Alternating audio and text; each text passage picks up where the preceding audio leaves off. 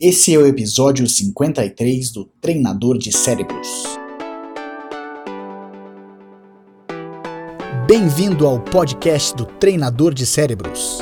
Eu sou Diogo Oliveira e todas as semanas trago informações para treinar a sua mente e te preparar para qualquer desafio. Obrigado por passar alguns minutos comigo.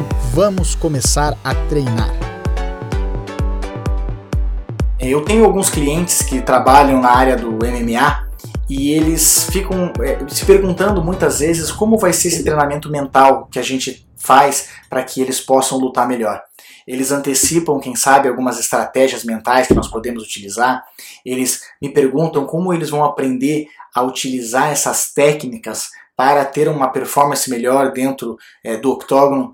E, e eu acabo fazendo para eles um, uma coisa um pouco diferente. Eu explico para eles que treinar a nossa mente não é tanto conhecer técnicas para aplicar na nossa mente e muito mais conhecer o funcionamento dela para que a gente possa tirar o maior proveito das nossas próprias forças, do nosso próprio talento. É, os neurocientistas falam que nós podemos ter uma vida mental de pelo menos duas formas.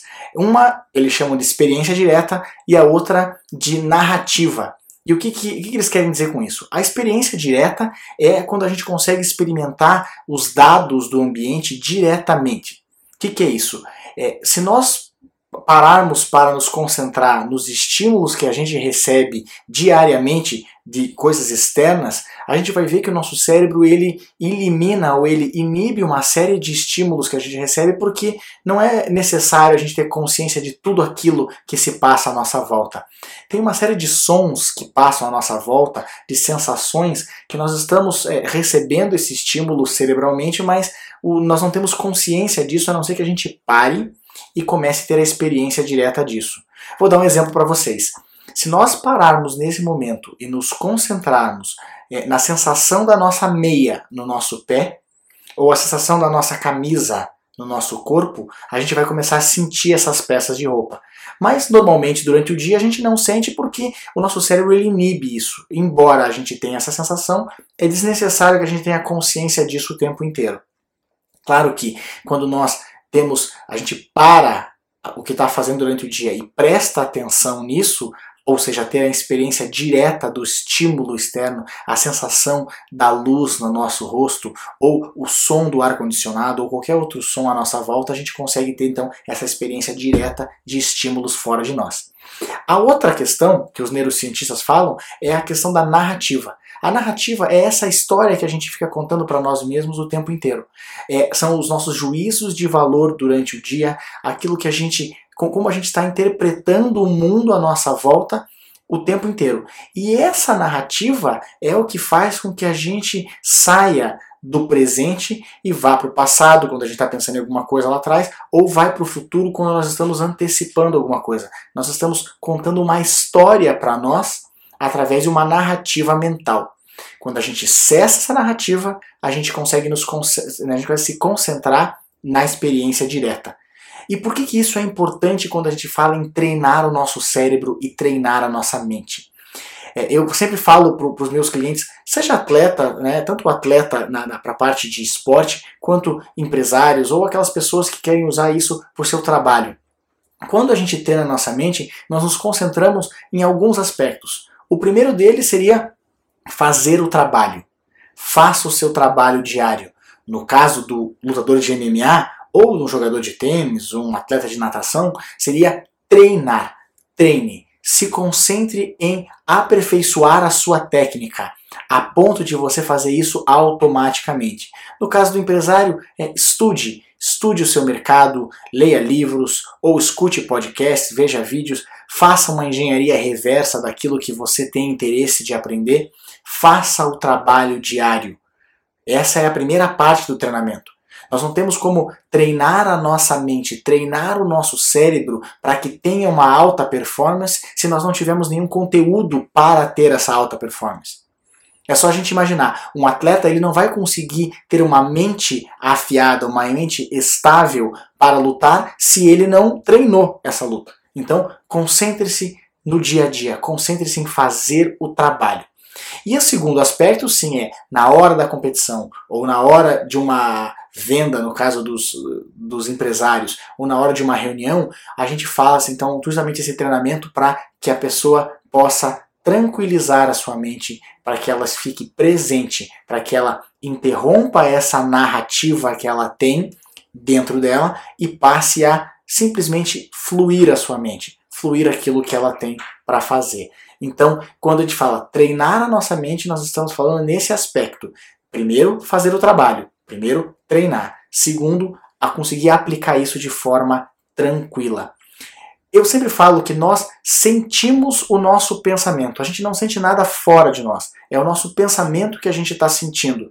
Então, quando a gente está ansioso, quando a gente está nervoso, quando a gente está triste, é porque não é que tem alguma coisa fora de nós. É o pensamento que nós estamos tendo sobre algo fora de nós que está gerando essa emoção essa narrativa que a gente começa a fazer que vai nos atrapalhar ou vai nos ajudar durante uma competição ou durante alguma reunião de negócios ou alguma coisa que a gente está fazendo. Então, o nosso treinamento da mente é muito mais compreender que são pensamentos e que se nós temos, se nós tivermos essa consciência que é só um pensamento e que outro vai aparecer, a gente consegue fluir a nossa mente, ao invés de a gente ficar preso ao pensamento tentando lutar contra ele. Muitas vezes a gente pensa assim, claro que se eu tiver com medo, se eu tiver nervoso, eu vou começar a conversar comigo mesmo positivamente, dizendo, não, você consegue, você vai atrás, tentando se incentivar, tentando se automotivar. Agora, às vezes isso funciona e às vezes não, porque justamente é uma questão cerebral. Se a nossa mente ela está tendo pensamentos que nos dificultam, é difícil a gente usar a nossa mente para corrigir ela mesma. Agora, se nós tivermos essa compreensão, se nós tivermos esse entendimento de que a nossa mente ela também pode se autocorrigir, que nós já temos o nosso treinamento, que nós já fizemos a nossa parte anterior, e agora na hora da competição ou agora na hora de alguma coisa mais importante, a gente entender que a nossa mente ela vai se autocorrigir se a gente deixar os nossos pensamentos fluírem. Se nós deixarmos um pensamento seguir após o outro, nós vamos conseguir entrar no que os neurocientistas chamam de flow, que é a ideia de nós estarmos 100% imersos na situação. Hoje, os estudos da neurociência falam que um atleta de alta performance, durante a sua competição, ele usa muito pouco a parte consciente do cérebro. Ele deixa tudo mais no automático porque o seu treinamento toma conta. Agora, se ele continuar tendo esse jogo interior, essa conversa interior, ele continuar conversando, ele continuar dando vazão a essa narrativa, ele vai se concentrar muito menos fora dele e muito mais nesse filme que está passando na cabeça dele. E quando a gente passa a olhar só para dentro de nós, tem uma série de estímulos, uma série de informações fora de nós que nós não estamos prestando atenção. E isso pode atrapalhar, porque nós estamos, vamos dizer, 50% aqui dentro e 50% só prestando atenção no nosso adversário. Se a gente conseguir vencer o jogo interior, sobra só o adversário para a gente lidar. Fazer o nosso trabalho, treinar dia após dia, se concentrar naquilo que a gente pode fazer agora. Não ficar pulando do passado e para o futuro o tempo inteiro. Se nós estivermos presentes, nós não estamos ansiosos, nós não estamos nervosos, nós na verdade estamos apenas vivendo o momento. Cada vez mais a gente vai conseguir enxergar padrões, porque o nosso treinamento nos permite fazer isso. O nosso treinamento nos permite ah, reconhecer certas situações e agir de acordo. Tem um, toda uma neurociência baseada nisso, tanto a parte de neuroanatomia, a parte de neuroquímica, que não cabe num vídeo como esse eu ficar dando detalhes mais específicos. O interessante é a gente pensar que nós vamos conseguir treinar a nossa mente primeiro fazendo o trabalho. Primeiro, colocando certos conteúdos, seja treinamento físico, treinamento é, de técnica na parte de esportes, como a parte de treinamento cognitivo na área empresarial, conhecendo alguma coisa. E depois disso é entender que é, é, é interessante porque quando a gente pensa assim que para você ter uma mente de aço, para você saber controlar a sua mente, é, você faz pouco esforço. Para controlar a sua mente, você não precisa travar o seu pensamento e ficar utilizando técnicas e ficar é, fazendo esforço para parar um pensamento. Vocês já repararam que quanto mais a gente faz força para não pensar em alguma coisa, mais a gente pensa naquilo. Então, é muito mais fácil a gente entender que a nossa mente ela deve fluir. Se a gente deixar a nossa mente fluir, ela vai conseguir um pensamento vai aparecer após o outro e nós vamos automaticamente nos corrigir.